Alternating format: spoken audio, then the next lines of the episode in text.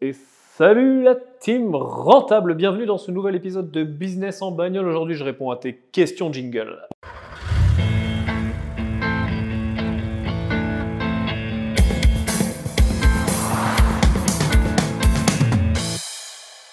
Yo la team rentable, bienvenue dans Business en bagnole. Nouvel épisode aujourd'hui.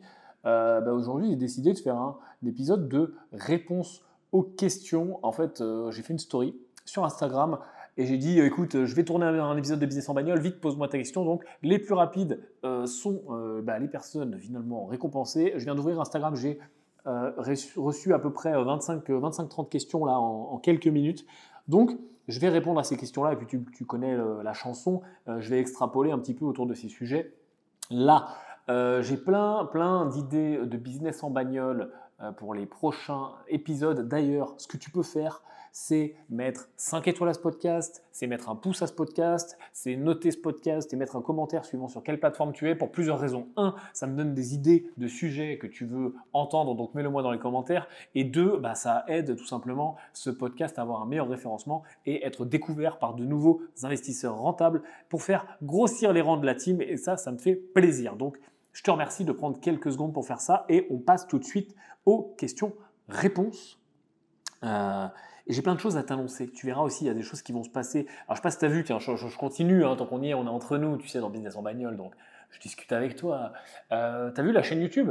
Il est en train de se passer des choses en ce moment sur la chaîne YouTube. On relance des vidéos, on va plus loin avec toi, donc va jeter un œil sur la chaîne YouTube. Euh, tu la trouves si tu euh, la suis pas encore. Yann Darwin sur YouTube. Je te conseille de euh, t'abonner et surtout d'activer les notifications parce que maintenant tu n'as plus de notifications sur YouTube si, si tu n'as pas cliqué là sur le truc pour avoir les notifications. Donc clique, comme ça tu auras des infos à chaque fois qu'il y a une nouvelle vidéo. Et je relance aussi une autre section qui va être une section un peu backstage, une section un peu unplugged, une section un peu, un peu sans, sans chichi, tu vois, où euh, aussi je te donne des conseils euh, qui ressemblent plutôt à ce que euh, tu trouves sur ce podcast-là et plutôt à de l'entrepreneuriat. Donc ça, c'est en train d'arriver aussi. va sur la chaîne YouTube, tu, vas le trouver au fur et à mesure. Ok, donc c'est parti. j'ai pas mal de questions sur Instagram. Donc écoute, attends, je vais juste mettre à jour la story pour être sûr d'avoir tout. voilà. Et hop, ok, c'est très cool. Hein. En quelques minutes, euh, il y a eu beaucoup, beaucoup de questions. Alors, bah, je les prends dans l'ordre, je les découvre avec toi. Euh, je, vais en faire plus souvent aussi des, euh, des, comme ça réponses aux questions à chaud parce que je sais que bah, ça t'aide sur les moments où tu es maintenant. Alors c'est parti. J'ai une question de SIPM94 qui me dit Salut Yann, est-ce que c'est possible d'investir avec 850 euros par mois? Alors, je ne vais pas te vendre du rêve dans le sens où c'est pas du tout optimal d'avoir 850 euros par mois pour investir. Pourquoi? Parce que déjà, le coût de la vie fait que, euh, une fois que tu as payé tout ce que tu devais payer, 850 euros, théoriquement, il ne te reste pas grand-chose pour mettre de côté. Euh, tu connais euh, les prérequis pour investir, c'est d'avoir une situation stable, des comptes sexy, de mettre de l'argent de côté, etc. Je te renvoie d'ailleurs vers la chaîne YouTube si tu veux progresser sur ces sujets, on va dire, basiques, débutants. Euh, après, si tu arrives quand même à avoir des comptes équilibrés, un, bon profil investisseur avec 850 euros par mois, et à condition que euh, ta source de revenus soit stable, j'entends par là un CDI, alors je pense que tu es à mi-temps, ça doit être un délire comme ça, euh, il est possible d'investir. Ça va être compliqué, ne faut pas se cacher qu'il va falloir que tu fasses pas mal de banques, mais il est possible d'investir. Et surtout, je vais aller plus loin que ça, euh, même, et c'est valable pour tous les gens qui me disent Wayan, je suis bloqué, Wayan, j'ai pas le temps, Wayan, j'ai pas l'argent, Wayan, je suis, je, suis, euh, je suis déjà trop endetté, etc. Blablabla, je suis au chômage et tout. Euh, il est possible d'investir dans n'importe quelle situation.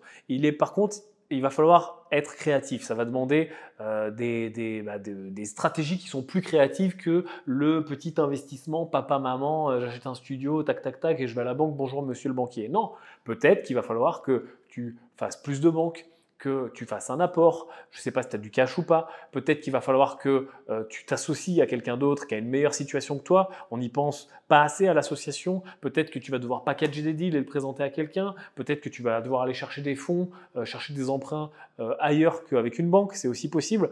Donc, il y a plein de possibilités qui sont qui s'offre à toi pour investir si tu n'as pas énormément d'argent.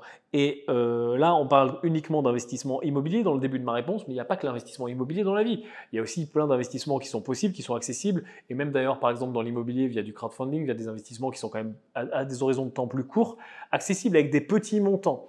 Après, c'est sûr que je ne vais pas te vendre du rêve, on ne fait pas de miracle en investissant 1000 euh, balles euh, sur des rendements à 5 à 10%. C'est-à-dire que euh, tu n'auras pas d'effet de levier. Tu vois. Si, par exemple tu, mets 5000 euh, euros dans un projet de crowdfunding qui rapporte 12%, euh, sur, le, sur le papier c'est bien 12%, sauf que c'est 12% de 5000 euros, donc c'est pas fou. L'investissement immobilier, pourquoi je l'aime tant? Parce qu'il te permet de faire du levier facilement. Donc, si tu es débutant, et que c'est vraiment tes premiers investissements, que tu veux te créer un patrimoine, tu veux grossir, je, je t'enverrai quand même plutôt vers l'immobilier. ok? Donc voilà, oui, c'est possible. Non, c'est pas facile. Euh, une solution simple serait peut-être de faire euh, les choses dans l'ordre un peu plus classique, c'est-à-dire de se dire ok, je vais euh, tout faire pour augmenter mes revenus, soit via la création d'un business, soit via une augmentation, soit passer à temps plein si tu es à mi-temps, soit changer de boulot, etc. etc. ok? Mais dans l'absolu, ça n'est pas impossible. Le levier mettra juste plus de temps à arriver. Ensuite, j'ai une question de Jamal. Jamal qui me dit J'ai acheté un studio en Pinel sur plan, suis-je obligé de le louer en Pinel à la réception?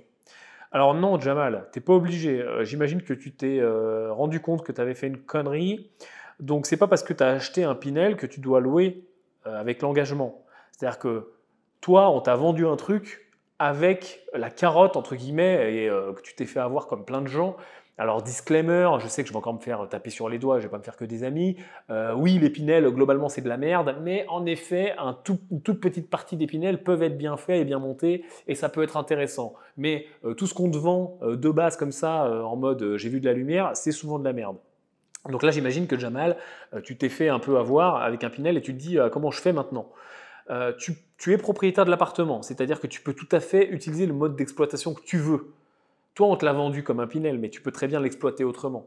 Si, surtout si tu n'as pas commencé à louer. C'est-à-dire que si jamais tu loues euh, en mode Pinel et jamais tu utilises l'avantage fiscal et jamais tu prends l'engagement, etc., etc., bah, tu as juste fait une mauvaise affaire à l'achat, mais ma foi, tu n'es pas engagé et tu loues pas en Pinel. Tu peux très bien passer l'appartement en meublé, tu peux très bien, euh, voilà tu n'es pas engagé euh, vis-à-vis du promoteur, euh, tu n'as jamais rien déclaré, euh, as pas encore, tu n'as pas encore réceptionné l'appartement, donc tu peux encore changer d'avis et tu peux encore trouver un meilleur moyen de louer et je pense que ça serait une bonne idée pour toi. voilà, tout simplement. Mélanie. Mélanie me dit pourquoi tu es à Dubaï? Bah Parce que j'habite à Dubaï, tout simplement, Mélanie. J'imagine que tu vois mes stories. et pourquoi j'habite à Dubaï? Parce que j'ai une société à Dubaï. J'ai une de mes entreprises ici. Donc euh, je me suis délocalisé ici pour euh, lancer cette activité qui est jeune et pour euh, porter cette boîte-là. Et puis parce que tout simplement, le business est absolument magnifique et génial ici. Et si tu veux, tu as des objectifs comme moi qui sont importants et que tu veux grossir et que tu vises vraiment à l'excellence et, et, des niveaux de résultats très hauts, je pense que c'est un des meilleurs endroits au monde actuellement pour faire du business. Voilà. Anilo. Anilo me dit Salut Yann, business en bagnole sur les franchises de resto ou franchiser un business. Alors Anilo, euh, j'ai mon ordi à côté de moi. Je vais tout à fait me le noter en sujet de vidéo, franchise de business. Euh, ou franchise tout court, enfin je vois ce que tu veux dire, je, me, vais le noter comme ça. Parce que pourquoi? Parce que ça va, être une, euh, ça va être un épisode entier. Euh, là je ne vais pas te faire une réponse qui dure 3 secondes. On me demande souvent mon avis sur les franchises, est-ce que ça vaut le coup, est-ce que ça vaut pas le coup? Donc je, ferai un épisode, merci Anilo pour ton idée, c'est noté, je ferai un épisode de Business en bagnole entier sur les franchises. Alexandre, pour toi, est-ce que monter sa boîte dans le BTP en tant qu'artisan, est-ce que c'est viable? En fait, pour moi, Alexandre, euh, tu cherches pas euh, la, bonne. Euh, enfin, c'est pas, j'ai pas de réponse quoi. C'est-à-dire que est-ce que monter une boîte de BTP en tant qu'artisan ou en tant que que, que, n'importe quoi, est-ce que c'est viable? C'est pas ça qui fera que ta boîte elle est viable en fait. Ce qui fera que ta boîte est viable, c'est une bonne étude de marché, trouver des clients, un marketing, un suivi des clients, une réactivation, une augmentation du panier moyen, la mise en place de tous les leviers, ton recrutement, euh, ton, management, etc. etc. C'est ça qui fera ta, ta boîte sera viable. Après, j'imagine que le dessous de ta question, parce que je, vois qui tu es, Alexandre, tu, me, je vois très bien qui tu es, tu me suis, euh, etc. Euh, et je vois le profil que tu as, investisseur. Euh, j'imagine que ta question, elle va plus loin et tu te dis, OK, si j'arrivais à, avoir, euh, enfin, à maîtriser toute la chaîne. C'est-à-dire, euh, moi, par exemple, je suis euh, plombier. Est-ce que je ne montrais pas une boîte de BTP qui fasse les autres corps de métier Et puis, en plus, moi, j'investis, donc je nourris ma boîte de BTP, etc., etc. Souvent, d'ailleurs, on me pose la question, voilà, Yann. Et d'ailleurs, c'est quelque chose que j'ai fait. Tiens, je vais te raconter un peu l'histoire. On, me dit, voilà, Yann, moi, je suis investisseur IMO. Si je montais une boîte de BTP qui ferait mes travaux, ça me coûterait moins cher, ça me permettrait de porter la boîte, et ainsi de suite. Après, peut-être que je pourrais monter une autre société, etc. Et puis, en fait, maîtriser toute la, toute la lignée. Alors, cette idée, on l'a tout su. Euh, moi, le premier, euh, j'ai en 2000, oula, je sais plus quand c'était, euh, laisse-moi chercher ça, en 2013, je crois. 2013, 2014, dans ces années-là, j'ai monté une agence immobilière parce que je faisais du l'achat-revente, du marchand de biens et j'ai eu exactement cette réflexion. Je me suis dit, attends, mais putain, je suis investisseur, je suis marchand de biens. Si je montais une agence immobilière, je pourrais maîtriser tout le truc. Et après, putain, si je montais une boîte de BTP, je pourrais vraiment tout maîtriser. C'est-à-dire que je ferais achat, euh, travaux, revente, et je maîtrise toute la ligne, tu vois. Et je me disais, putain, je pourrais aussi faire de la gestion et tout. Donc j'avais commencé, euh, et puis j'avais pas attaqué par le côté BTP, j'avais attaqué par le côté agence IMO. Donc je m'étais mis euh, avec un associé qui avait la carte, on avait la carte T, etc. etc. On a embauché une troisième personne qui, était agent commercial, etc. Tu vois, on a vraiment monté le truc, tu vois bah, C'était une belle connerie. Alors, euh, une agence IMO, en plus, tu sais à quel point euh, c'est chiant, c'est dur, euh, c'est un métier compliqué, tu connais en plus le niveau. Disons que ça aurait pu fonctionner, mais à l'époque, j'ai pas mis du tout les actions en, en face. C'est-à-dire que j'ai été complètement floué, et peut-être que c'est là le sens de ta question, Alex, peut-être que tu es floué aussi. J'ai été aveuglé par me dire, ok, je vais maîtriser tout le truc. Comme tous les gens qui me disent, Yann, je vais monter une boîte de BTP. J'étais aveuglé, tu vois ton, volume de business ne couvrira jamais 10% d'une boîte de BTP. Pourquoi? Parce que pour faire vraiment tourner une boîte de BTP, il faut des clients, il faut des chantiers, il en faut beaucoup, il faut suivre, il faut mettre des actions en place. Se dire, OK, j'ai 5 chantiers, 10 chantiers, même 20 chantiers dans l'année. Allez, je fais même 50 lots dans l'année, je fais 50 appartes. Ça suffit pas pour faire vivre une boîte de BTP, ça suffit pas pour payer les gens, ça suffit pas pour payer le RSI, ça ne suffit pas. Pour faire vivre une boîte de BTP, il faut pas mal de chantiers. Et même si 50 suffit, parce que je vois déjà des artisans qui vont m'écrire, qui vont me dire Yann, moi j'ai 50 chantiers à l'année et je vis. Oui, mais ça suffit pas pour faire un gros truc et pour scaler comme tu le penses quand tu es investisseur IMO et que tu penses innocemment à ce truc. Tu vois? C'est-à-dire que c'est pas juste tes chantiers qui, vont faire, qui vont faire vivre la boîte de PTP. En plus, il y a euh, le problème de l'abus de droit. C'est-à-dire que tu as vite fait de tomber dans euh, l'optimisation fiscale trop violente qu'on appelle l'abus de droit où ton montage euh, bah, il est tellement borderline que voilà. Euh, du coup, comment tu factures Tu est-ce que tu factures plus? Est-ce que tu factures moins?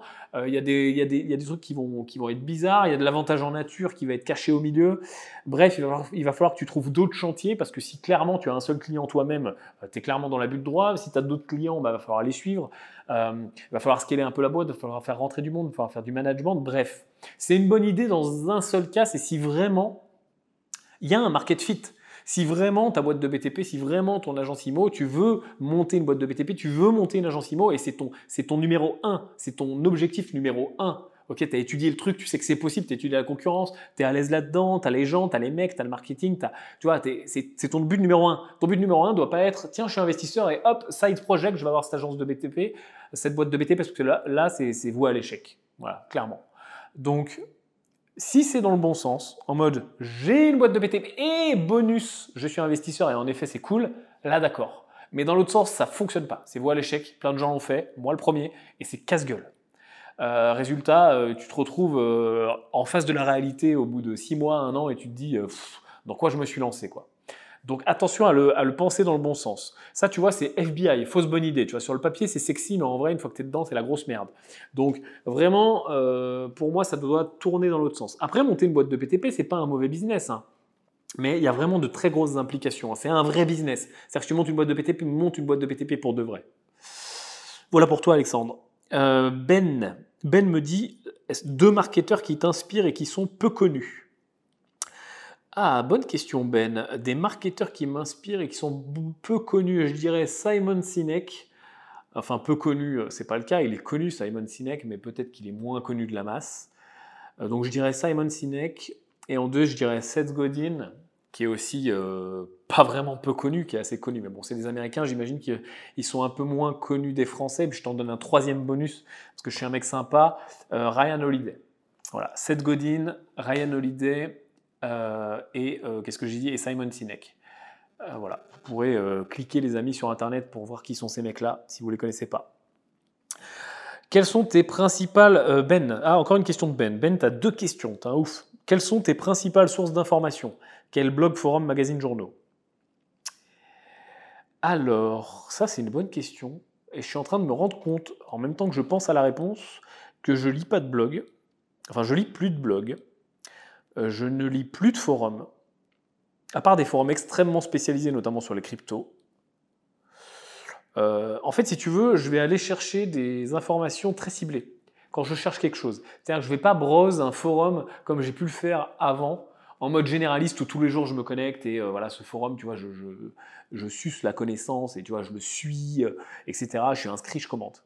Ça, ça n'arrive pas. Aujourd'hui, je vais aller chercher de l'info extrêmement ciblée sur une problématique quand je l'ai. Pareil pour les blogs. Et je fais très attention, en fait, je me fie plus du tout au blog. Tiens, je fais une parenthèse. Euh, je ne me fie plus du tout au blog et tu ne devrais plus en 2019 te fier au blog. Pourquoi? Parce que les blogs ne sont, ne sont plus comme ils étaient avant. Tu vois, il y a 5 ans, il y a 7 ans, un blog, c'était un mec passionné qui écrivait des articles sur un sujet.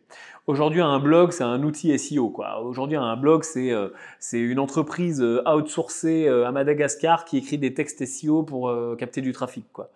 Donc, euh, je ne, voilà, j'évite vraiment les blogs et quand je trouve une info sur un blog, je la mets en concurrence. Euh, je la mets en concurrence. Je dis pas que ça n'existe plus hein, les bons blogs, mais c'est quand même vachement moins. Euh, enfin, il y a vraiment beaucoup de contenu SEO maintenant. SEO, pour ceux qui ne savent pas, ça veut dire Search Engine Optimization, ça veut dire optimisation de moteur de recherche, ça veut dire en gros que tu vas faire des articles qui sont un peu creux et qui sont écrits pour faire en sorte que les termes de recherche rank sur Google et que les gens, quand ils tapent une recherche, ils tombent sur ton blog et après tu les envoies où tu as envie, tu fais de la pub, etc. etc. Donc voilà, euh, magazine, euh, je lis plus de magazines non plus.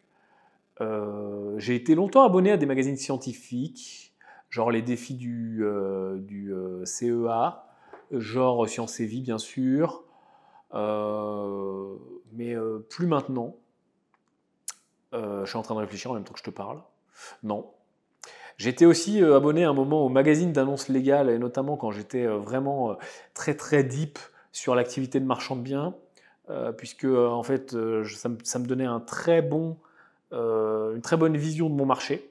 parce que sur les magazines d'annonces légales, tu as les ventes aux enchères, tu as les boîtes qui ouvrent, les boîtes qui ferment, tu as les augmentations de capital, tu as les procédures collectives, tu as vraiment des trucs qui sont intéressants, mais bon, faut être vraiment, là je te parlais d'un segment professionnel. Euh, donc là, c'est plus le cas. Et des journaux, euh, non, ça m'arrive d'acheter Forbes. Euh, ça m'arrive d'acheter Capital, ça m'arrive d'acheter ce genre de journaux, notamment, bah, tu vois, quand je suis dans les transports, etc. Tu vois, souvent je choisis entrepreneur, tu vois, des trucs comme ça, des trucs justement bah, d'entrepreneur. Mais je suis pas abonné, j'ai pas de source en fait, si tu veux, récurrente. Voilà. Par contre, je, je chope beaucoup, beaucoup, beaucoup d'infos dans les livres et je lis beaucoup, beaucoup de livres. Donc voilà, je vais aller chercher par contre des livres spécialisés. À une époque, j'avais fait une bibliothèque. Alors je sais que le lien, les gars, en ce moment, il est, il est, euh, il est down, il fonctionne plus. On va le refaire. Je suis dessus là, c'est dans ma to-do. C'est un peu loin parce que c'est pas prioritaire, mais je vais vous refaire une liste euh, de bibliothèques des livres que j'ai lus et des livres que j'ai pas encore lus mais que j'ai dans ma, dans ma liste. Euh, puisque je suis sûrement comme toi, j'ai plein de livres d'avance que j'ai achetés et que j'ai pas encore lus. Donc je te mets tout ça dans la bibliothèque euh, dès que j'ai trouvé 5 minutes. Donc voilà, globalement, pour euh, répondre à ta question, Ben, euh, j'ai plus rien de récurrent. Voilà. Mathieu, à la revente d'un appartement, combien je touche?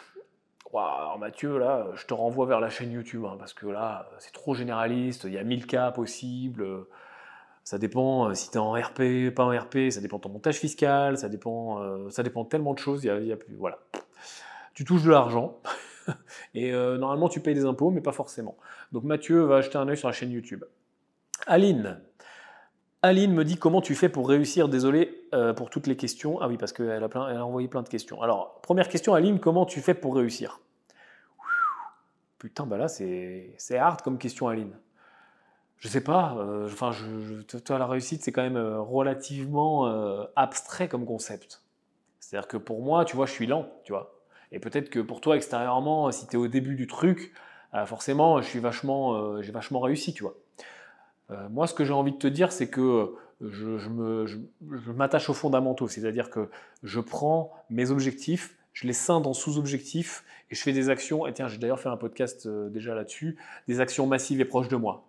Voilà. Si le meilleur conseil que je peux te donner, c'est objectif, on coupe là-dedans, on fait des sous-objectifs et on met en place des actions massives et proches de soi. Te donne un exemple comme ça. Euh, si tu veux apprendre, j'en sais rien si tu veux apprendre à faire euh, de, euh, du, cheval, euh, tu vas pas tout de suite apprendre à faire des figures avec ton cheval, monter dessus, faire des sauts périlleux. Non, tu vas même pas monter dessus le premier jour. Le premier jour, tu vas prendre contact avec le truc, voir si ça te fait peur ou pas, le nourrir, voir si tu aimes ça, tu vois. Et tu vas faire, donc ça c'est une action proche de toi, tu vois. Première chose, proche de toi, tu vois. Pas aller trop loin, euh, tu finis pas à faire des pirouettes sur le cheval si ton but c'est d'apprendre le cheval. Première action proche de toi, la plus proche de toi, bah, c'est finalement même pas de décrocher le téléphone et tu vas prendre rendez-vous avec un centre équestre. Et euh, action massive. Si vraiment mon but c'est d'apprendre à faire du cheval, eh ben, je vais pas faire ça une fois euh, tous les mois, je vais pas faire ça une fois en dilettante. Non, je vais y aller tous les putains de jours. Je vais aller le soir en sortant du boulot, je vais aller le week-end, je vais aller le dimanche. Je vais, ça va être ma, nouvelle passion, tu vois. Je vais faire que ça, le cheval, le cheval, le cheval, le cheval. Ok? Donc voilà, c'est ça. Coupe, coupe tes objectifs et fais des actions massives et proches de toi. Et euh, tu as un podcast qui, qui se promène, donc trouve l'épisode en question de business en bagnole où je parle de ça. Encore une question de Gameul. Euh, je dis encore une question parce que j'ai déjà répondu, je crois, Gameul, je reconnais ton, nom sur Insta, je crois que j'ai déjà, déjà, répondu à une de tes questions sur un des épisodes, mais c'est pas grave. Alors, quelle est la marche à suivre pour un projet de surélévation? Copropriété, maison, immeuble. Alors, euh, pareil, euh, il y a énormément de choses à prendre en compte.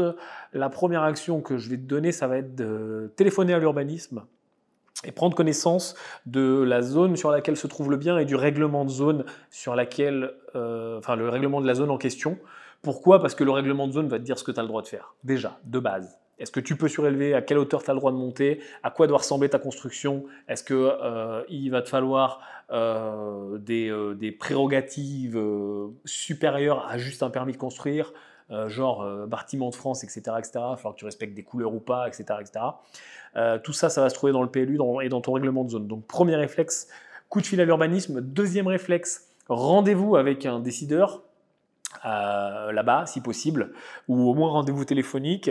Et troisième réflexe, si jamais tout ça c'est OK, architecte. là, on parle d'une surélévation, euh, laisse tomber, hein, architecte direct, pour dépôt du permis, etc. Voilà. Et j'ai vu que tu m'as mis entre parenthèses tous les cas, copropriété, maison, immeuble. Donc ça s'arrête là si tu es euh, sur un bien qui t'appartient toi tout seul. Et puis après, bon, il bah, faut rentrer dans le détail, hein. je te, je te... parce que là, il y a vraiment beaucoup de choses. Il hein. faut que tu penses à tes arrivées, à tes évacuations, il faut que tu penses à la luminosité, il faut que tu penses à pas rajouter des vues en termes de contraintes d'urbanisme avec tes voisins, etc. etc. Euh, mais tu me mets copropriété. Euh, si en plus tu rajoutes à ça la copropriété, il bah, va falloir faire un vote, faire passer ça en AG. Et ça va pas être forcément facile, donc il va falloir rentrer aussi dans une négociation de qu'est-ce que tu peux leur offrir en échange euh, puisqu'il euh, y en a toujours un qui va euh, pas être OK pour voter ça. Donc c'est la surélévation, c'est, et tu d'ailleurs tu m'as dit dans une autre question, est-ce que c'est rentable? Pour moi, là comme ça, si je dois faire une généralité, dans tous les cas où tu n'es pas 100% propriétaire de l'immeuble, où il y a des enjeux de copro ou de, ou de copro, c'est compliqué, quoi, tu vois. Le jeu en vaut pas la chandelle, c'est relou, c'est chiant, ça va être, ça va être ça va être long pour pas grand-chose, c'est pas très 80-20. Euh, par contre, si tu possèdes tout, que tu es en pleine propriété, c'est quand même vachement plus simple parce que tu t'affranchis quand même de toutes les contraintes euh, par rapport à la copro. Et là, tu que des contraintes d'urbanisme qui sont quand même beaucoup plus gérables. Enfin, construction et urbanisme. Donc, euh, tu as tous tes problèmes d'urbanisme et d'autorisation. Et puis ensuite, tu as tous tes, problèmes de construction. Et à tout ce qu'il faut penser autour de la construction. Mais si tu es avec un archi, ça, ça, se passe bien théoriquement, tu vois. Donc, ouais, ça peut être rentable, euh, mais faut enfin, ça se prête pas à tous les projets. Et tiens, dernière chose, euh, il y a ce qu'on appelle les dents creuses. Euh, si, tu veux, euh, si tu veux identifier facilement tes projets de surélévation qui passent bien dans les villes, euh, qu'est-ce que c'est qu'une dent creuse? Une dent creuse, c'est un creux tout simplement. Tu vois, souvent, tu as des immeubles, ils sont tous alignés sur la rue et ils sont souvent tous à la même hauteur ou tous globalement à la même hauteur. Et parfois, il y a euh, par exemple que des immeubles de 5 étages, tu vois, et un immeuble où il n'y a que 2 étages ou une maison, tu vois, où il n'y a que 2 étages. C'est ce qu'on appelle une dent creuse, c'est-à-dire que les toits sont tous alignés ou quasiment, et puis d'un seul coup, il y a un toit qui est plus aligné. Ça fait comme une dent creuse, tu vois ce que je veux dire Comme une mâchoire où il manque une dent. Ça, les mairies euh, ont souvent des politiques de combler les dents creuses dans la plupart des villes. Et donc forcément, euh, ça, ça met vraiment beaucoup de poids sur ta demande et tu as beaucoup de chances que le projet soit validé, en tout cas au niveau du permis de construire. Donc voilà, ça c'est, c'est un truc de marchand de biens. Typiquement, on, a l'habitude de chercher les dents creuses quand on est, quand on est marchand euh, et, qu'on, et qu'on s'attaque à ce genre de, stratégie. Par contre, encore une fois, quand il y a de la copro, euh, c'est, chiant. quoi. Voilà. Aline, pourrais-tu nous donner ta routine matinale? Quels sont tes tips pour te fixer des objectifs et les atteindre? Alors oui, c'est une bonne question, Aline. Euh, ma routine matinale. Euh, je me lève, je fais du sport. Ça, c'est première chose. Ça me permet d'être un réveillé parce que je suis pas du tout du matin. Je suis bien diesel, moi, tu vois. Je mets bien longtemps à me réveiller. Donc ça me permet de me réveiller, ça me permet de mettre dans de bonnes conditions, et ça me permet une chose qui est absolument géniale, et peut-être que tu écoutes ce podcast en faisant du sport d'ailleurs, force à toi si tu es en pleine séance, ça me permet euh, de réfléchir et d'avoir des idées. J'ai mes meilleures idées, notamment des idées de ce podcast, notamment des idées de business, notamment des idées euh, marketing au sein de mes business, notamment des idées de, déblocage sur des investissements, sur des points bloquants, notamment sur des travaux, euh, sur, voilà, sur plein, plein, plein de choses. J'ai plein d'idées en faisant du sport. Pourquoi? Parce que les idées jaillissent, et je pense que c'est la même chose pour toi quand tu fais autre chose. Euh, j'en ai reparlé d'ailleurs il n'y a pas longtemps sur un épisode, et je le redis. Euh, je discutais avec Romain, un ami entrepreneur, et euh, on avait une discussion où on, a dit, voilà, le truc c'est que la force de l'entrepreneur, la force du chef d'entreprise, et le vrai rôle d'un président d'une entreprise, c'est d'aller marcher dans la forêt, tu vois. C'est-à-dire que quand ton esprit est libre, que tu n'es pas à la tête dans le guidon, que tu prends du recul, que tu n'es pas à fond dans ton rush, c'est là que tu trouves des idées. C'est là que tu trouves du déblocage. Et là, c'est en fait ton cerveau. Et d'ailleurs, il y a eu une étude. Il faudrait que, faudrait que je cherche ce truc-là.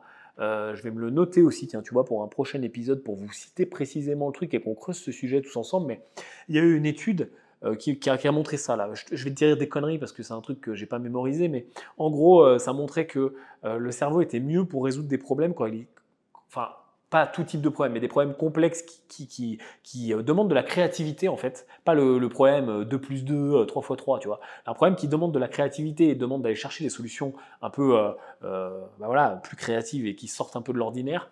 le cerveau est meilleur pour faire ça quand il quand il quand il n'est pas sous pression, quand il pense à autre chose, tu vois. Et quand ton esprit vagabonde parce que tu es beaucoup plus créatif. Et quand tu fais du sport, vu que tu es focus sur un truc, que ton corps en plus est en galère, tu vois, ben tu as vite fait d'avoir des solutions créatives qui te viennent. En tout cas, moi, ça me sert bien. Donc, ça fait partie de ma routine du matin d'aller au sport. Et ensuite, j'ai pas une routine extrêmement euh, carrée comme plein de gens. Après, après je médite, après j'écris, après machin, après truc.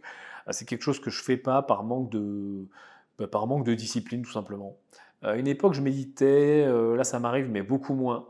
c'est un truc que j'arrive pas à faire. Enfin, c'est un truc que j'arrive pas à tenir. C'est-à-dire que je vais te faire je vais faire des séances de, des, sessions de méditation, tu vois, des fois, genre, je vais, je mettre une semaine, deux semaines, tous les jours, et puis après, je vais lâcher. C'est quelque chose que je n'arrive pas encore à tenir bien. Donc, euh, j'ai pas plus de routine que ça, euh, à part sport. Euh, après, par contre, j'ai des plannings, c'est-à-dire que j'ai des journées dédiées. Par exemple, lundi, c'est ma journée équipe.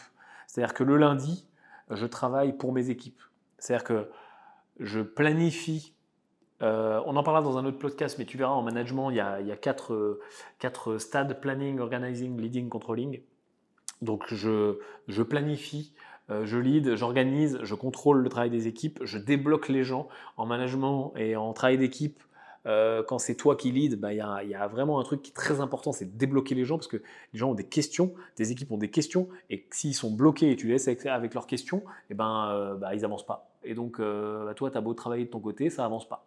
Donc, euh, mes lundis sont dédiés à mes équipes, euh, mes vendredis sont dédiés à faire du contenu, tu vois, comme ce business en bagnole, à faire des vidéos, etc. Donc voilà, et après j'ai des, rendez-vous, j'ai des trucs. Donc, tu vois, c'est pas forcément des routines qui se, qui se répètent tous les jours, mais en tout cas, j'essaye de mettre en place le plus possible des cadres euh, qui me permettent aussi d'être productif, parce que tu es beaucoup plus productif quand, bah, quand tu as des cadres. Donc ça, on en reparlera aussi dans, dans, ce fameux épisode là où je te parlerai justement de cette partie management. Donc, ça sera, je pense, le prochain, parce que c'est un, épisode qui est, qui est intéressant. donc je continue. ben, point lecture. Quels sont les derniers bouquins mind-blowing que tu as lus sur tous les sujets? Euh, ben, Ben, Ben. Je te remettrai en ligne euh, la bibliothèque, mais euh, qu'est-ce que j'ai lu dernièrement? J'ai Scientific Advertising. alors là, c'est vraiment du marketing. C'est même pas du marketing, c'est de l'ads, hein, c'est de, la, pub. on n'est même, plus, dans le marketing, on est dans la pub. mais Scientific Advertising, c'est Claude Hopkins. c'est super intéressant si tu t'intéresses vraiment euh, au, côté, euh, au, côté, publicitaire du marketing, euh, c'est très cool. Moi, j'aime bien tous ces bouquins où, bah, voilà, qui, se, qui, se, basent sur des études, qui se basent sur des datas et qui se basent sur bah, un, grand nombre d'analyses de data. Donc, tu pourras acheter un œil. c'est le premier qui me vient. Ensuite, je continue les questions, les amis. Euh... Comment? Ben, oh, Ben, tu m'as posé plein de questions. Alors, Ben, ta question, pareil, je vais me la noter tout de suite euh, pour euh, un épisode entier, puisque là, euh, elle, le mérite. La question pour, tout le monde, c'est comment bien gérer une levée de fonds? Timing, pitch, conseil, choses à éviter. donc là, Ben, je me le marque, comment bien gérer une levée de fonds. Parce que, en effet, ça méritera une un épisode entier, c'est un truc sur lequel j'ai un peu d'expérience puisqu'on en a déjà fait. Et j'ai ouais, j'ai des trucs à te donner. J'ai des trucs à te donner sur le pitch, j'ai des conseils sur le timing, notamment sur le fait de, sur la dilution, etc. Ok, ça sera dans un épisode entier. Merci Ben pour l'idée. c'est ça qui est cool avec la team en table, tu vois, c'est qu'on on se fait tous évoluer, tu vois. Je peux pas penser à ces trucs tout seul. Faut forcément que tu me poses la question, sinon, voilà, je, je, je sais même pas que ça t'intéresse en fait c'est très cool qu'on puisse sortir un peu des sentiers battus de, toujours les mêmes choses qu'on trouve sur Internet. Euh, T.D. Tyson, T.D. Stinson, T.D. Stinson. Comment motiver ses proches à avancer avec nous? Comment changer Tata Suzanne? Ah putain, ça, mon Dieu, c'est un truc qu'on on en a parlé tellement sur le, podcast. Je sais pas, mon cher euh, T.D. Euh, je pense que c'est un mélange de le problème en fait avec, euh, avec ça, c'est que tes proches, par définition, sont des gens qui ne t'écoutent pas.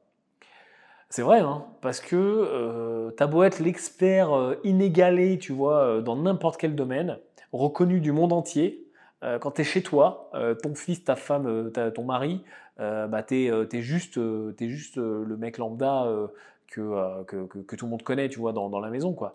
Et donc tes proches t'écoutent pas, tu vois, t'as beau être physicien en physique nucléaire, euh, quand tu rentres à la maison et que tu racontes euh, de la physique nucléaire, tu vois, tu, fais chier tout le monde, on s'en fout, quoi. Donc, c'est déjà dur de base de, ouais, de convaincre ses proches. Donc, de les convaincre sur un domaine où tu débutes, ou sur un domaine risqué, ou sur un domaine qui sort de l'ordinaire, genre typiquement les domaines qui sortent de Tata, de Suzanne, tu vois, genre l'investissement IMO, genre l'entrepreneuriat, genre tout ça, ce dont on parle, tu vois, les startups, les levées de fonds, les crypto-monnaies, tout ce que tu veux. Waouh, putain, quelle complication d'arriver à convaincre ses proches. Moi, je suis plutôt partisan, après c'est aussi mon caractère, de faire les choses très clairement, je n'ai pas besoin de la validation. Et d'ailleurs, je pense que c'est, un, un skills intéressant à travailler si, euh, si tu si tu l'as pas. Moi, j'ai pas besoin de la validation des gens. J'ai, je, suis né comme ça. Hein. J'ai, jamais eu besoin de ça. Je sais pas, je sais pas, c'est mon éducation, j'en sais rien. Je n'ai, je n'ai jamais eu besoin qu'on me dise c'est bien, vas-y, euh, je valide, euh, bravo, tu vas y arriver, continue, non mais c'est rien, te décourage pas. j'en ai pas besoin. C'est-à-dire que quand j'ai une idée, d'ailleurs mes parents se sont arrachés les cheveux avec ça euh, quand, j'étais jeune, euh, j'ai une idée, je la fais. C'est-à-dire que voilà, j'ai envie de me lancer, euh, tiens je reprends mon exemple, j'ai envie d'apprendre le cheval, bah, j'apprends le cheval. Tu vois. Je ne vais pas dire est-ce que tu penses que c'est bien que j'apprenne le cheval? J'ai envie d'investir dans l'immobilier, j'investis dans l'immobilier. Je demande rien à personne en fait, j'en parle même pas. Parce que j'en éprouve pas le besoin. Donc ça après c'est propre au caractère de chacun. Mais Si tu peux implémenter ça, je pense que c'est le mieux. Tu c'est-à-dire que tu fais, t'en parles pas. Et ça va provoquer deux choses. La première, c'est que tu vas pas être en réaction de tenter de prouver euh, des choses à quelqu'un. C'est ce quelqu'un en question qui va venir te voir en recherche. Tu vois, ah mais qu'est-ce que tu fais? Ah tiens, ça, ah bah oui, ça, ah bah en fait oui, ça a l'air intéressant. Ou tiens, dis-moi en plus. Donc forcément aussi, ça, ça inverse la discussion. Tu vois, c'est la personne qui vient demander, c'est pas toi qui es en mode tiens si on faisait ça. Première chose. Deuxième chose, ça induit aussi un côté, euh, bah écoute, euh, je t'ai rien dit et je l'ai fait et tu vois, ça marche. Ça, ça fonctionne bien. Euh, notamment euh, bah, pour euh, quand je lance une boîte ou quand j'investis dans l'immobilier ou quand voilà. Tu vois, encore aujourd'hui, je raconte pas grand chose, tu vois, à mes parents, à ma famille, à mon frère, même à ma femme sur plein de trucs. C'est-à-dire que je lance des trucs et il y en a que j'abandonne parce que je vois que ça marche pas. Il y en a d'autres qui marchent super bien. Et après, si tu veux, j'en parle ou même, mais enfin, je sais pas. Même ma mère, elle, elle, a dit, elle, je sais pas, elle sait 10% de ce que je fais, tu vois. Mais après, ça, ça reste mon caractère. Mais en tout cas, ça ne c'est vachement euh, reposant, tu vois, parce que tu n'es pas dans le dans chercher à convaincre les gens à tout prix, parce que tu ne cherches pas leur validation en fait. cest si on me pose la question, moi on me pose la question, tu vois, je discute, j'explique, mais la personne elle me dit t'es taré, ou la personne elle me dit c'est génial, finalement j'en ai rien à foutre, tu vois. Et limite, je préfère pas en parler, parce que je dis j'en ai rien à foutre, mais en vrai, quand on me dit t'es taré, bah, s'il y a 100 personnes qui me disent t'es taré, tu vois, ça, ça entame quand même mon mental. Euh, s'il y a 100 personnes qui me disent c'est génial, tu vois, bah, c'est sûr que ça me remonte. Alors que si j'en parle pas, bah, au moins moi je suis dans mon truc, et euh, bah, si, euh, si j'entends pas des t'es ou c'est super dangereux ou mais t'es fou, du coup je suis dans mon truc, tu vois, je déroule et j'y vais quoi. Donc pour moi, ouais en fait il faut que tu prennes le problème à l'envers. Vraiment, hein. c'est-à-dire que pourquoi tu cherches à motiver en fait? C'est moi à moi de te poser une question. Pourquoi tu veux motiver tes proches à avancer avec toi? Avance, et puis ils rattraperont, tu vois ils feront Ah ouais, putain, ça a l'air bien où t'es là, tu, vas plus vite que nous, dis donc. Bah, je pense que bah, ça passe par. Euh, ça passe par la confiance en soi, ça passe par ne pas chercher la validation, ça passe par, par s'auto-challenger, s'auto-chercher à se prouver des choses à soi-même. Et puis tu sais que quand tu fais ça, en plus, tu inspires des gens. Ça, c'est un truc de fou. Hein. Et d'ailleurs, tiens, j'en profite, je fais une parenthèse, je vais tous vous remercier, vraiment un truc de fou, parce que moi, je fais les trucs, là, tu vois, je suis en train de faire mon podcast, je suis dans mon bureau, assis, tranquille, euh, en train, oui, je suis pas dans une bagnole, tu sais qu'en ce moment, business en bagnole, et pas beaucoup en bagnole, mais bref. Et moi, j'ai pas l'impression, tu vois, de, de, t'inspirer. Alors que si, tu vois. Et parce que, bah parce que je partage, tu vois. Et il faut que tu fasses la même chose. C'est-à-dire que, mais je partage, mais finalement, j'attends pas après toi. C'est-à-dire que là, je te dis des trucs. Autant tu es en train de te dire, mais Yann, c'est vraiment un gros con, tu vois. Euh, qu'est-ce qui, tu vois, pour qui il se prend, tu vois. Ou ça se trouve, tu es en train de te dire, putain, Yann, euh, franchement, euh, chapeau, bravo, j'ai envie de faire comme lui.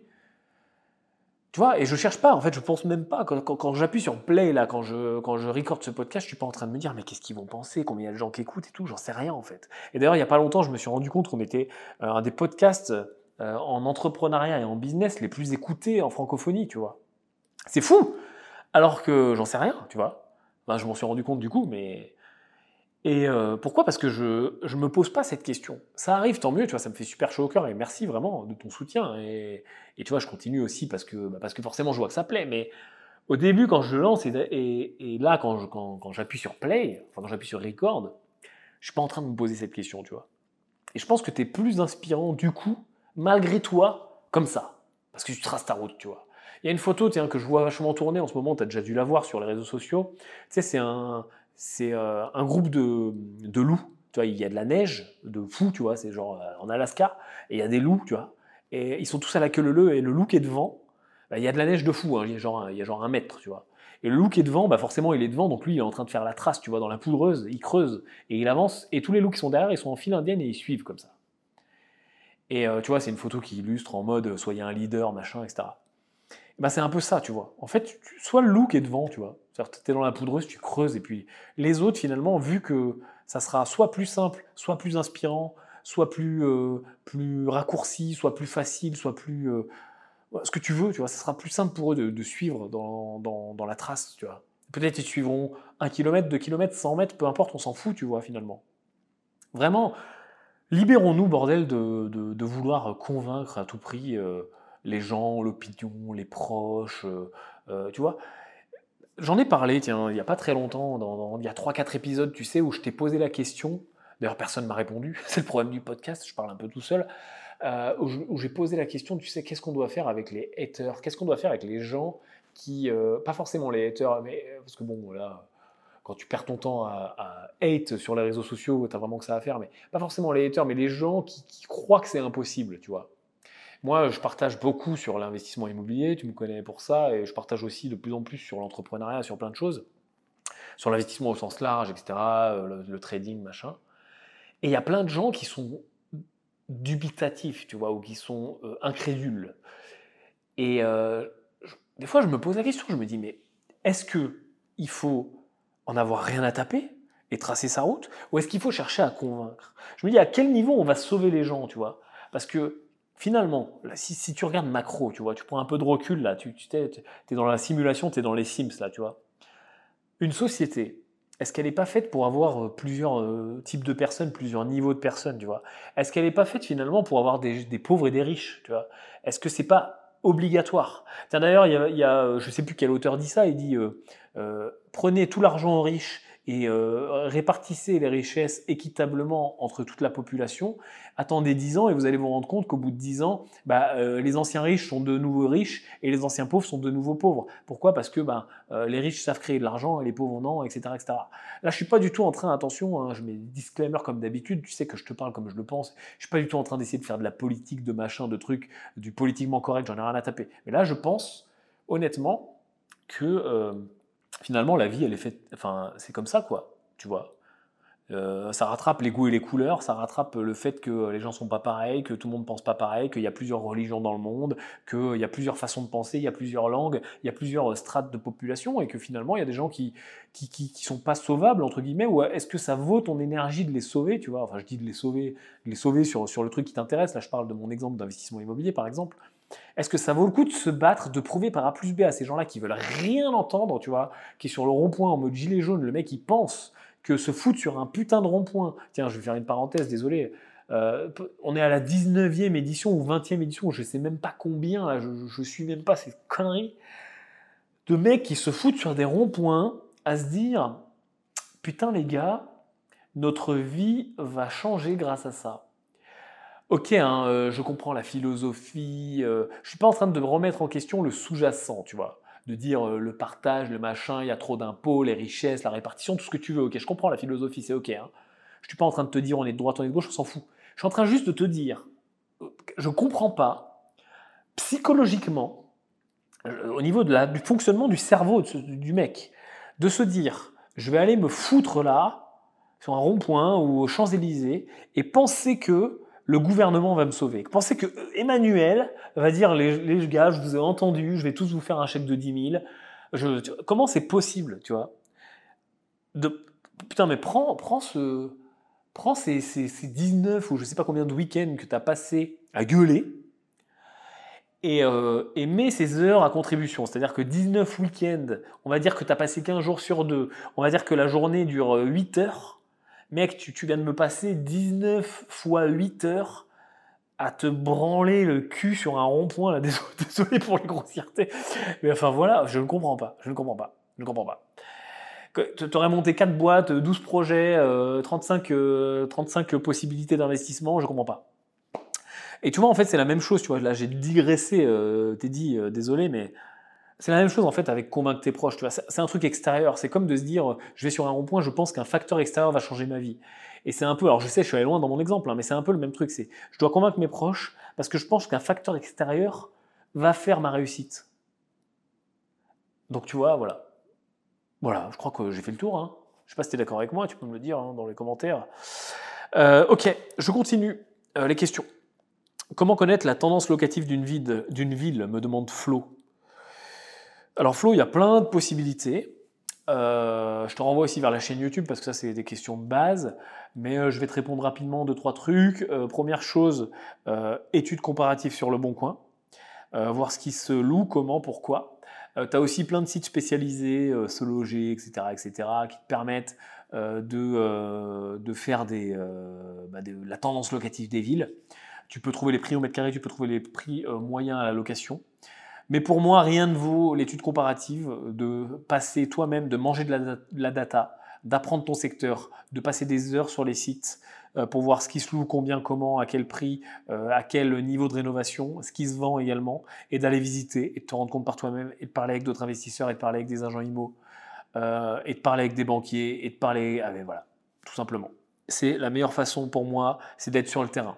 C'est comme tous les investisseurs euh, les investisseurs euh, bon coin, là, je les appelle. C'est-à-dire, euh, tu n'es pas investisseur immobilier quand tu es sur le bon coin tous les jours. C'est bien, première étape, bravo, c'est le A dans l'alphabet. Dans l'alphabet, ça va jusqu'à Z. C'est-à-dire qu'être sur le bon coin, je dis pas qu'il faut pas, mais euh, c'est pas ça être investisseur immobilier. Tu n'es pas investisseur immobilier sur Internet, tu es investisseur immobilier sur le terrain.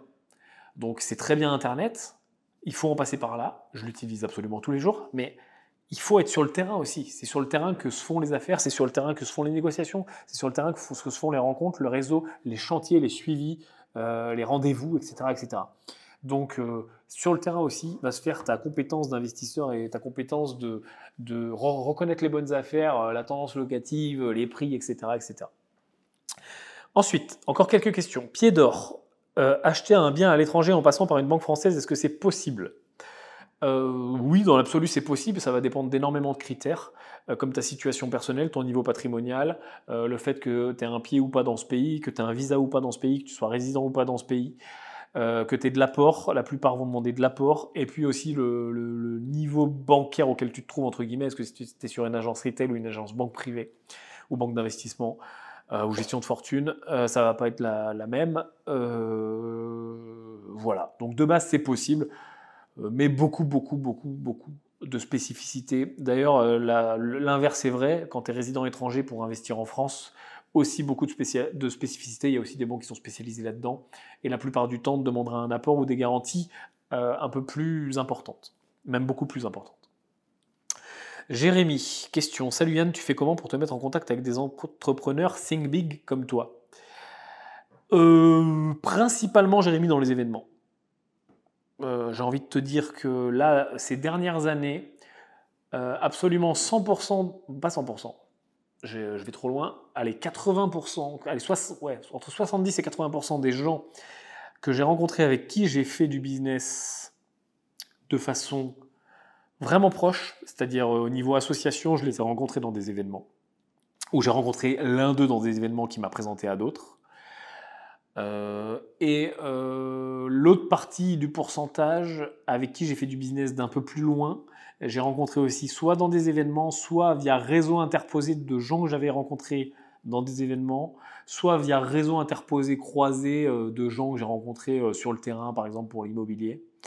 bref, globalement, sur le terrain. Encore une fois, en live, pour faire du réseau. J'ai aussi été dans des clubs euh, il y a plein de clubs qui existent, des clubs d'investisseurs, euh, des, euh, des trucs genre Lions Club, Rotary, etc., etc., ou des clubs très, genre les petits déj entrepreneurs, genre les trucs des CCI, etc. J'ai testé plein de ces trucs-là. Mais finalement, j'ai fait du réseau aussi, mais moins productif que sur des événements ciblés, genre par exemple tu vas dans un événement marketing et tu rencontres euh, quelqu'un qui a un projet euh, qui marche avec toi, ou tu vas dans un événement IMO et tu rencontres euh, des gens avec qui tu fais affaire tout de suite beaucoup plus vite parce que c'est plus ciblé en fait. Quand tu es dans un truc généraliste, bah, tu rencontres des gens certes, tu pourras les activer peut-être, mais c'est moins immédiat en tout cas. Voilà. voilà. Et puis, je suis en train de réfléchir euh, sur Internet. Alors moi j'ai la chance d'être un peu plus euh, visible entre guillemets sur Internet et donc d'avoir pas mal de gens qui me contactent et qui me proposent des choses. Mais finalement, tu vois, la plupart du temps, ça va pas très loin. Parce que déjà, je filtre énormément les demandes. Euh, je refuse 98% de ce qu'on me propose. On en parlera dans un autre podcast d'ailleurs. Ça, c'est noté dans ma to-do. mais même ceux que j'accepte, finalement, sont moins. les relations sont moins, moins deep sur les rencontres faites online, en tout cas dans mon expérience et pour l'instant. Allez, je continue. Kevin. Euh, bonjour Yann, peux-tu nous parler de tous les investissements immobiliers que tu as réalisés? Merci. Euh, ouais, Kevin, alors je ne vais pas tout détailler parce que j'ai fait pas mal de choses, mais globalement, j'ai commencé en cherchant du locatif. Très vite, je suis devenu marchand de biens parce que j'ai rencontré un associé qui l'était déjà et qui m'a initié au truc. Donc, du coup, je me suis mis à faire de l'achat-revente ça ne veut rien dire, hein, euh, je suis marchand de biens. Euh, je fais une parenthèse. Euh, le, statut marchand de biens, c'est un statut commercial et fiscal. C'est un statut commerçant, mais c'est un statut. C'est-à-dire que à l'époque là dont je te parle, j'étais encore salarié. C'est-à-dire que j'avais ce statut en plus à côté. Et c'est seulement ensuite. J'étais quand même professionnel de l'immobilier, puisque en fait, une fois que tu es marchand de biens, c'est la même chose que quand tu es promoteur, c'est la même chose que quand tu es agent IMO, tu as, as, un statut de professionnel de l'immobilier. D'ailleurs, tu dois plein de garanties et plein de et plein d'obligations euh, légales euh, et d'assurance, etc. On, en parlera peut-être un petit peu plus en détail aussi sur un autre podcast. C'est un peu une chimère, si tu veux, marchand de biens. Euh, je, vois plein de choses sur Internet, vraies, fausses, etc. etc. les gens ont l'impression que c'est un truc super sexy. c'est voilà, hein, c'est c'est pas extrêmement sexy. Disons que tu as, plusieurs types de marchands. Tu as des gens qui font ça à temps plein, tu as des gens qui font ça en plus d'une autre activité ou en parallèle d'une autre activité. Il y a notamment pas mal de directeurs d'agences IMO qui, sont, qui, ont le statut de marchand, tu as beaucoup de promoteurs, euh, tu as, euh, plein de chefs d'entreprise. Euh, tu as aussi certains salariés. Tu peux être très bien inscrit comme marchand et faire une opération tous les deux ans. Hein. Donc ça ne veut pas dire grand-chose. Mais en tout cas, j'ai commencé par ce biais-là. Moi, pour le coup, j'ai fait pas mal d'opérations en tant que marchand. Enfin, j'ai fait pas mal d'opérations d'achat-revente en tout cas, puisque il y en avait certains où pas certaines où je n'étais pas forcément inscrit euh, comme marchand, puisque c'est euh, au niveau de l'opération en fait que ça se détermine. Euh, j'ai fait aussi pas mal de locatifs, meublés, beaucoup de meublés, de la coloc, très peu de nus, un petit peu, mais très peu. Euh, et là, actuellement, euh, étant donné que je suis à l'étranger, je ressens mes activités, euh, je fais de plus en plus de, de commercial, de professionnel et de commercial. Donc j'ai du bureau, j'ai du local commercial.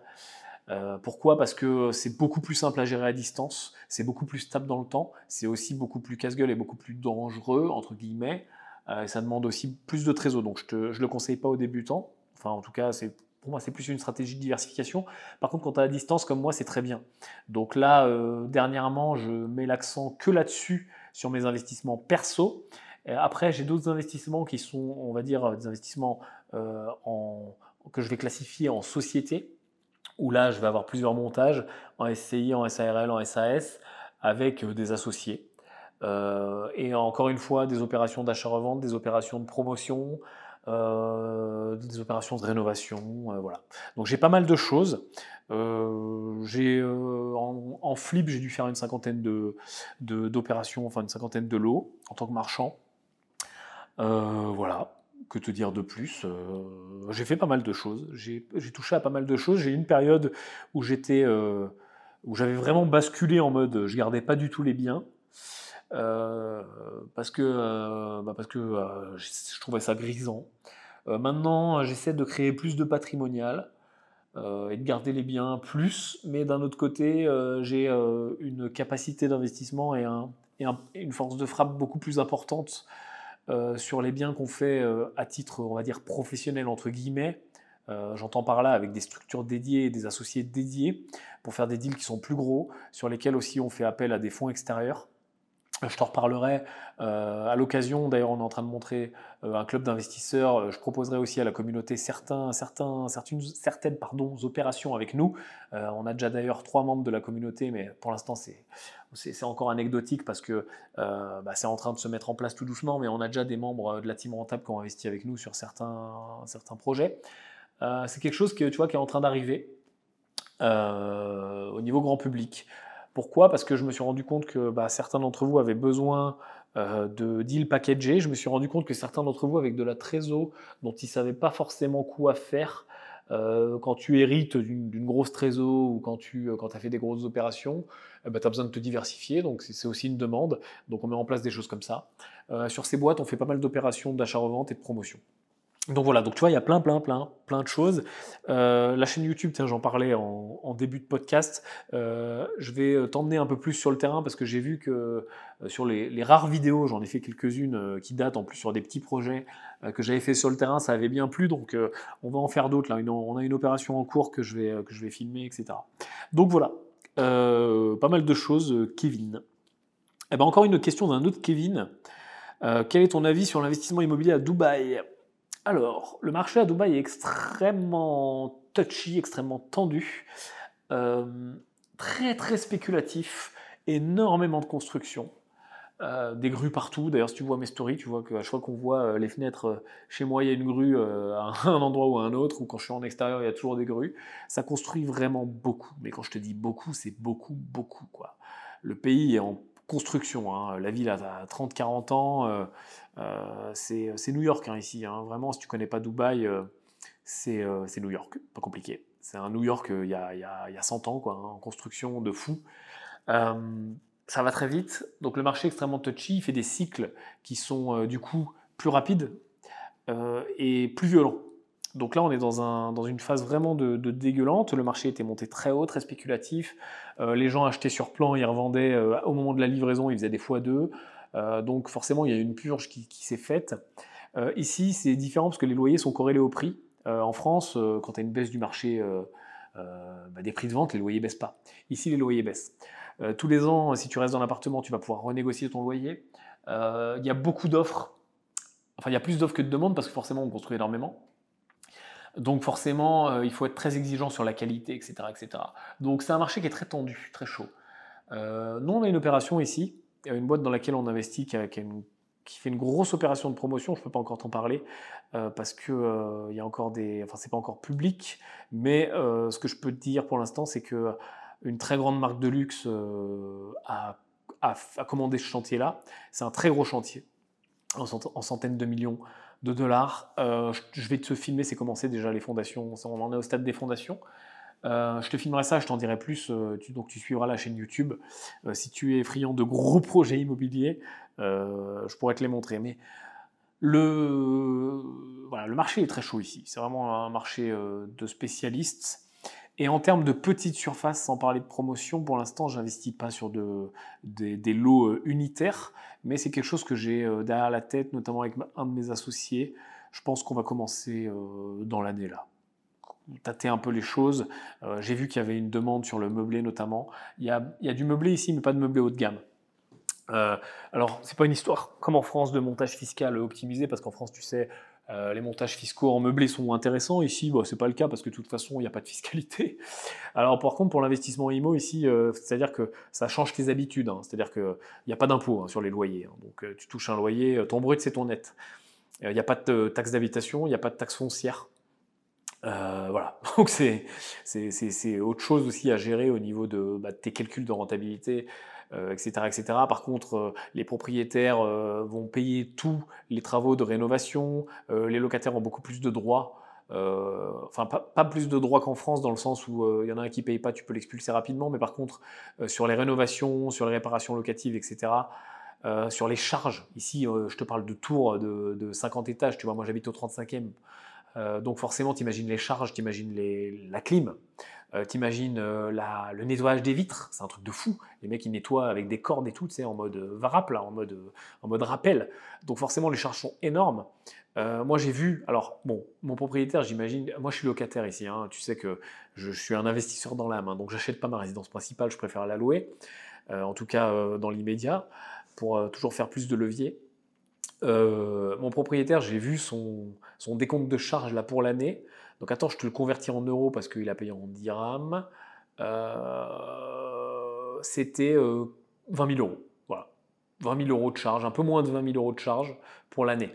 Donc, euh, tu vois, ça fait pas plaisir. Bon, alors bref, il n'a pas choisi super bien la bonne tour parce que c'est un truc, ils ont fait un délire, tu vois. Ma tour, en gros, attends, là, je, te, je, te, raconte un peu ma vie, mais je vais, je vais, je vais, je vais accélérer. Mais en gros, ma tour, elle est, il y a un tiers de, ouais, il y a bien 30% de la tour où c'est de l'air, tu vois. C'est-à-dire ils ont fait un espèce de concept où euh, tu as des ascenseurs vitrés qui donnent sur euh, un espèce de truc euh, super beau avec des vitres, etc. C'est magnifique, tu vois. Sauf qu'il n'y a pas d'appart, tu vois.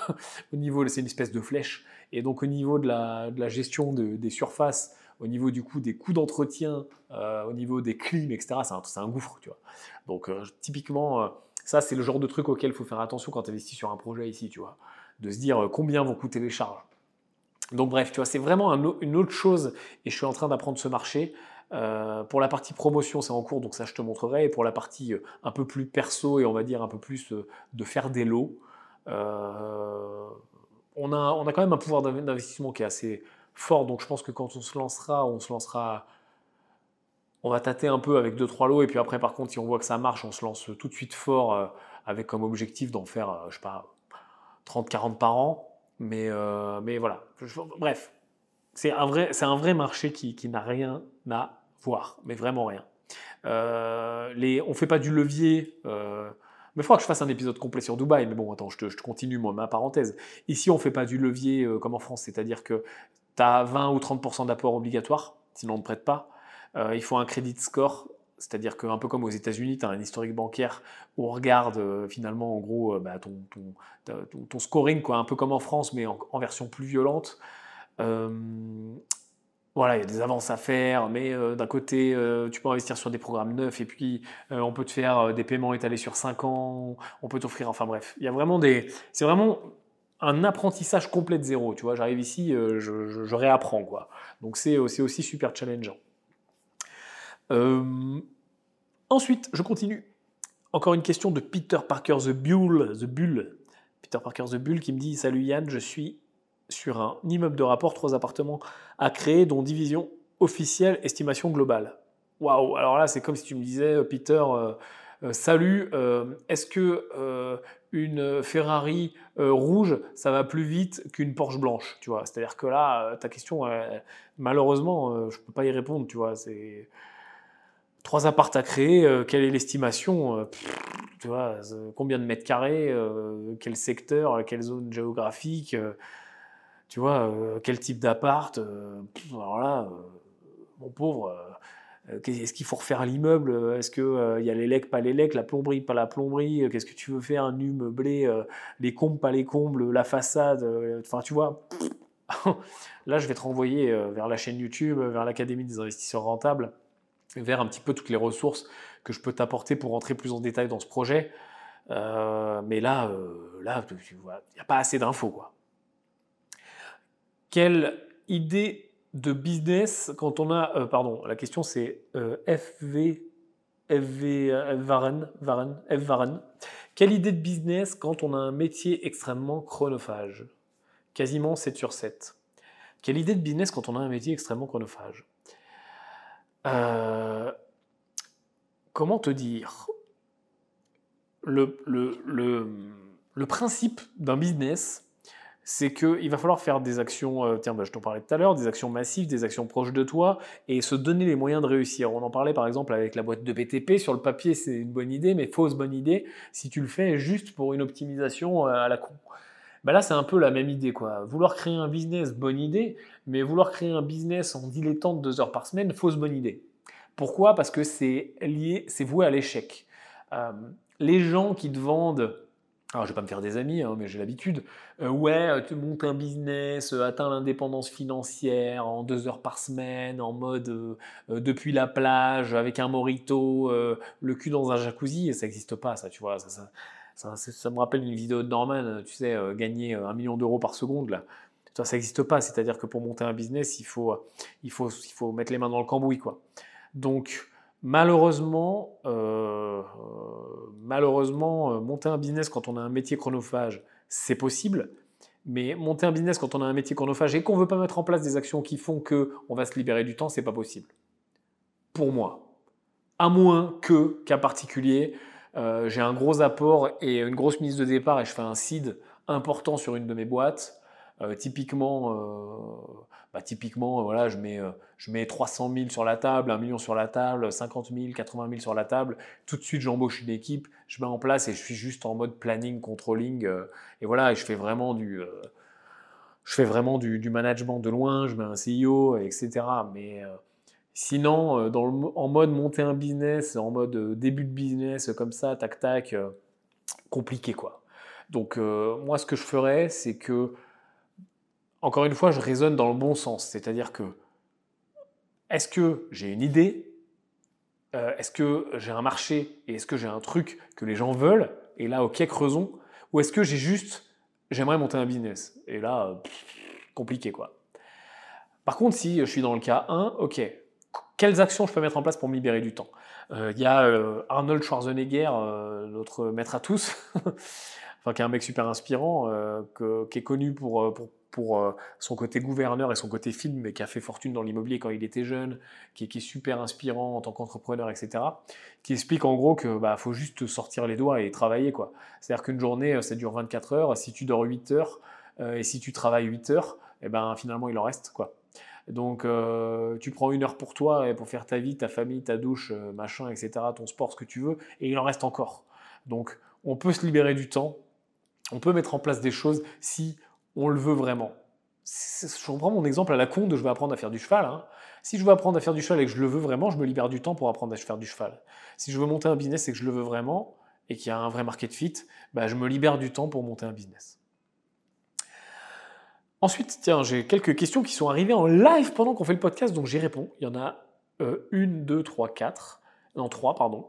Et, euh, et, ben, et puis après, on arrêtera ce podcast qui, euh, tu pourras me le dire, si, est-ce que, tu trouves ça cool, les questions-réponses comme ça, un peu à l'arrache, à capella, sans préparation Si c'est le cas, j'en referai d'autres.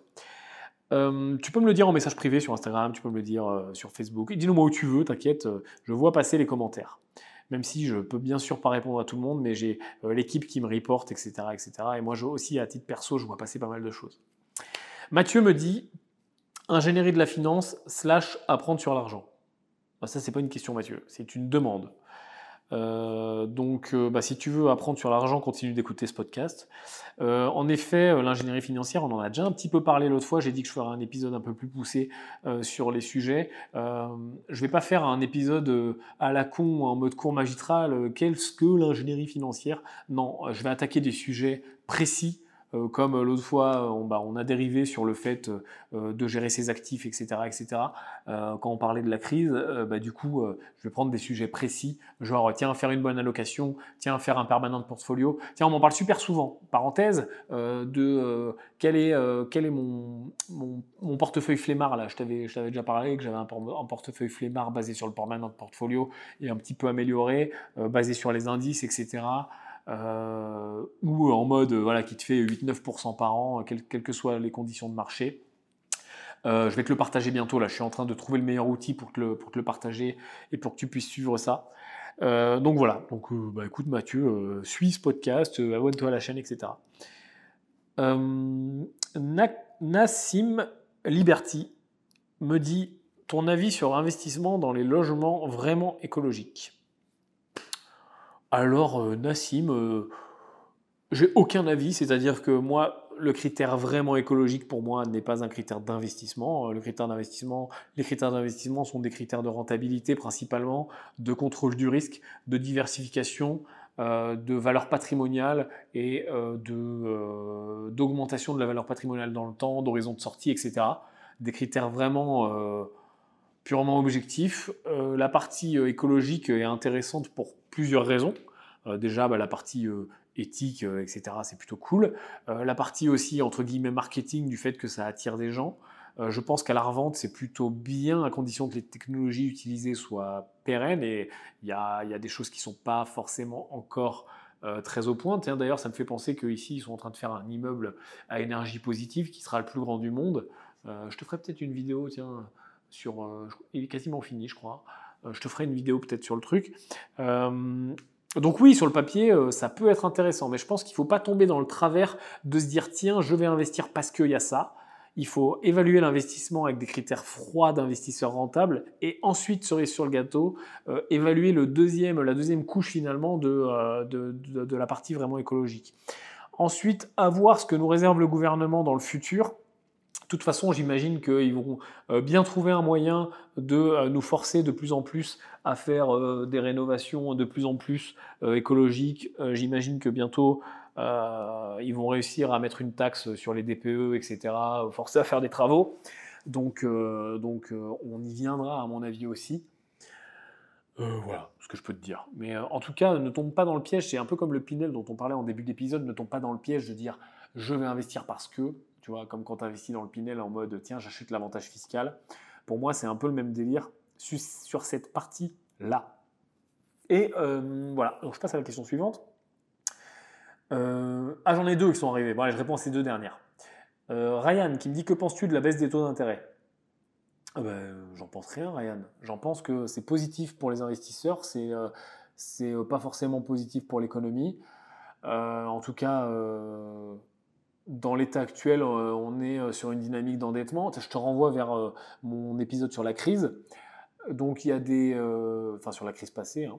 il y a des éléments qu'il faut, qu'il faut vérifier. pour moi, on n'est pas du tout dans un épisode pré-crise, on n'est pas du tout dans un emballement comme ça a pu se produire par le passé. Euh, les leçons ont bien été tirées du, passé, en tout cas par les banques centrales, etc., notamment la Fed.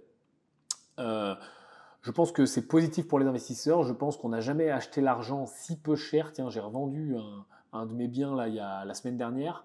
Euh, j'avais pas d'hypothèque, j'avais une caution. j'ai pas remboursé, tu vois. C'est-à-dire que mon, taux sur celui-là, c'est quelque chose comme 1,10, je crois. j'ai pas remboursé le prêt, quoi. C'est-à-dire que j'ai pris le cash et je l'ai réinvesti. j'ai un taux de 1,10 sur 20 ans, euh, je pourrais investir ce cash euh, à 5, 6, 8, 10, 12%. Qu'est-ce que tu veux que je rembourse Donc je, reste endetté. Hein. On achète l'argent tellement peu cher. Pour moi, c'est vraiment le moment de faire du levier, c'est vraiment le moment d'accélérer. On a une vraie chance. Hein. Euh, du temps de nos parents, du temps où j'étais petit, je me rappelle les taux, d'intérêt, les gars, c'était 5, 7, 8, 10% d'intérêt. on n'a jamais acheté l'argent si peu cher, ou en tout cas dans, les, dans les 30, 40 dernières années. Euh, on n'a jamais acheté l'argent si peu cher, parce que c'est ça un taux d'intérêt, hein, c'est le prix de l'argent. Euh, et donc on peut faire du levier de façon vraiment violente. Après, au niveau de l'économie en elle-même, au niveau de l'inflation, etc., ça a des effets qui sont un peu moins euh, cool. Mais pour l'instant, je trouve que, que c'est pas très alarmant. Et de toute façon, quoi qu'il arrive, si dans le pire des cas, je te renvoie encore mon épisode sur la est-ce qu'il y a une crise qui arrive ou pas, euh, et pas l'épisode sur la crise cette fois-ci, mais l'épisode d'avant qui dit est-ce qu'il y a une crise, machin, euh, tout le monde euh, annonce la prochaine crise. Toute façon, la crise, si elle arrive, elle arrive, tu peux pas la prévoir plus que ça. autant que tu fasses de l'argent, autant que tu fasses du levier pour s'y préparer le mieux, parce que les, gens qui se bien de la crise, c'est les gens qui ont de la thune, hein, et, pas de la thune, du patrimoine, et au-delà du patrimoine, des liquidités disponibles, et qui sont liquides, on appelle ça être liquide. Si tu es liquide au moment d'une crise, euh, bah très clairement, euh, c'est toi qui tires ton épingle du jeu, parce que tout le monde est forcé de vendre et tout le monde est à la gorge, et toi tu peux acheter. Et c'est là que tu fais les meilleures affaires. Donc, vraiment, euh, moi je suis enfin là, je sens le contexte très positif. Hein. Je suis pas du tout alarmiste en mode ah mon dieu, le ciel va nous tomber sur la tête. Vraiment, profitez-en les gars, respectez les fondamentaux bien sûr, les fondamentaux que je vous enseigne, les fondamentaux que vous pouvez retrouver sur l'académie pour ceux qui veulent faire de l'immobilier, et puis bah, autour de la bonne gestion financière et tout ce que tu veux. Mais euh, à partir du moment où tu fais les choses correctement, putain, on est vraiment dans un moment où il euh, faut, vraiment en profiter. Et dernière question du coup, comme promis, Jérémy. Comment automatiser le plus vite possible un business physique, équipe, délégation, etc. Euh, ça dépend du niveau d'automatisation que tu recherches et ça dépend du business dont on parle. Est-ce qu'on parle d'un business en ligne ou pas? Mais globalement, il y a des choses qu'on va pouvoir recouper. ce que je te conseille, c'est de processer absolument tout ce que tu fais tout de suite on a des outils qui sont très bien pour se filmer aujourd'hui, pour filmer son écran. Euh, si, on parle d'un business en ligne, si on parle en tout cas d'événements qui vont être euh, faits sur un ordinateur, euh, moi ce que je te conseille c'est de tout processer. C'est-à-dire, par exemple, je te, dis un truc à la con, tiens, en prenant l'exemple de la boîte de BTP, tu vois, qui n'est pas un business en ligne finalement. Mais par exemple, ta boîte de BTP, au début, bah, tu vas faire la compte à toi-même et tu vas éditer par exemple tes factures toi-même. Eh bien, filme-toi enfin, filme ton écran au moment d'éditer la facture, une fois que tu as bien, euh, tu vois, as trouvé un bon process. C'est-à-dire, je prends le template, je prends le nom du client, je mets ça, ça et ça, et boum, et tu te fais un process, une vidéo de 30 secondes, 45 secondes qui dit comment faire une bonne facture. Ça, ça va te permettre, au moment où tu vas commencer à déléguer, et notamment ces parties-là, il faut les déléguer très rapidement, tout ce qui te prend du temps et qui, tout ce qui ne demande pas ton cerveau à toi, Jérémy, c'est-à-dire, typiquement, là, l'administratif à la con d'envoyer une facture, ça ne demande pas ton cerveau à toi. C'est-à-dire que n'importe qui peut le faire, même, même un mec à distance à Madagascar, euh, même un mec en Chine, tu lui fais un process, euh, s'il faut cliquer à trois endroits et euh, prendre le numéro client, le mettre là, etc. Donc, ce que je te conseille, c'est faire des processus, des procédures sur tout ce qui ne nécessite pas ton cerveau et très vite déléguer ces parties-là, à condition qu'elles ne remettent pas en question la stabilité de ton business, bien sûr, que ça ne soit pas extrêmement dangereux pour ton business et que, euh, et que ça soit automatisable facilement et pour pas cher. Ça dès le début. Euh, là, typiquement, mon exemple de voilà, je fais un process d'une facture et puis euh, j'embauche une secrétaire à distance. Là, c'est pas cher, la freelance sur internet, ça va me coûter 10 balles par jour, même pas. Et boum, je lui balance la procédure et hop, elle sait comment faire une facture. Process un maximum ton business. Pourquoi? Parce que tout ce que tu vas vouloir déléguer ou automatiser, Alors, euh, il y a deux niveaux d'automatisation. hein. Il y a l'automatisation que tu vas pouvoir automatiser avec des outils vraiment automatiques. Donc là, il y a des super outils genre, Zapier, genre les autorépondeurs et tout. Et après, tu as des outils euh, tout simplement, enfin des automatisations qui vont être tout simplement une délégation. C'est-à-dire que ça va être automatisé parce que toi, euh, tu vas remplir euh, ton fichier Excel et puis après, euh, la personne à qui tu délègues, là, en l'occurrence la secrétaire, elle va recevoir l'alerte Google, tiens, il y a une ligne en plus qui s'est ajoutée sur Google Sheet et hop, elle édite la facture, tu vois. Mais en gros, le but du jeu pour toi, c'est de penser à des process. Tout ce que tu as fait, tout ce qui est récurrent dans ton business, tout ce qui va être récurrent dans ton business, que tu vas faire plus de, allez, on va dire 5 fois, 10 fois, en tant que toi, cerveau de chef d'entreprise, il faut que tu le processes et que tu l'automatises. Et si tu ne peux pas le processer et l'automatiser avec un outil automatique 100%, il faut que tu le processes et que tu, le délègues. Et que, tu, automatises le processus de délégation. Ok? Est-ce que c'est un mail? Est-ce que c'est un G-Sheet? Est-ce que c'est un Zapier? Est-ce que c'est, euh, je sais pas moi, un, un SMS Ce que tu veux. Process tout ça. Et vraiment, ça, c'est pas cher. C'est-à-dire que filmer son écran avec n'importe quel outil, euh, ça coûte rien. Tu vois, as des licences gratuites sur plein d'outils. Euh, moi, j'utilise hi-fi, H-Y-F-Y. Euh, c'est vachement bien. Tu filmes ton écran, tu parles en même temps, tac, tac, tac. Euh, donc, voilà, tu vois. Process automatise. Et après, je te renverrai vers un des prochains épisodes. Je pense que c'est le prochain que je vais tourner, donc il sortira mercredi d'après. Pour, pour la partie délégation, la partie management des équipes et la partie focus. D'ailleurs, oui, c'est sûr, je te l'annonce, ça sera le prochain. Donc, suis bien le prochain podcast parce que celui-là, euh, ça fait un moment que je le prévois, j'ai pris des notes et tout, ça va être super intéressant. Euh, j'ai deux, trois éléments là que, j'ai besoin de te partager, notamment le management, notamment la prioritisation quand tu lances un business, donc ça va, ça va vraiment t'intéresser. Et euh, notamment, euh, notamment bah voilà, comment pas faire l'étoile de mer et comment aussi scinder tes actions. Rappelle-toi les actions massives et proches de toi, ça t'as bien compris, mais aussi comment scinder tes actions pour être accountable sur ces actions-là et pour euh, mettre le doigt sur ce qui rapporte et, euh, et accélérer, etc. etc. C'est un bon teasing, les gars. J'espère que vous êtes chauds pour le prochain épisode de Business en bagnole. Je vous retrouve la prochaine fois. J'espère que bah, ça vous inspire toujours autant, que ça vous aide toujours autant. Et euh, je te dis à très bientôt, la team. Je vois que cet épisode a duré 1h16. Euh, je pense que. bah, Je pense que, je pense que, je pense que ça va s'arrêter. Ciao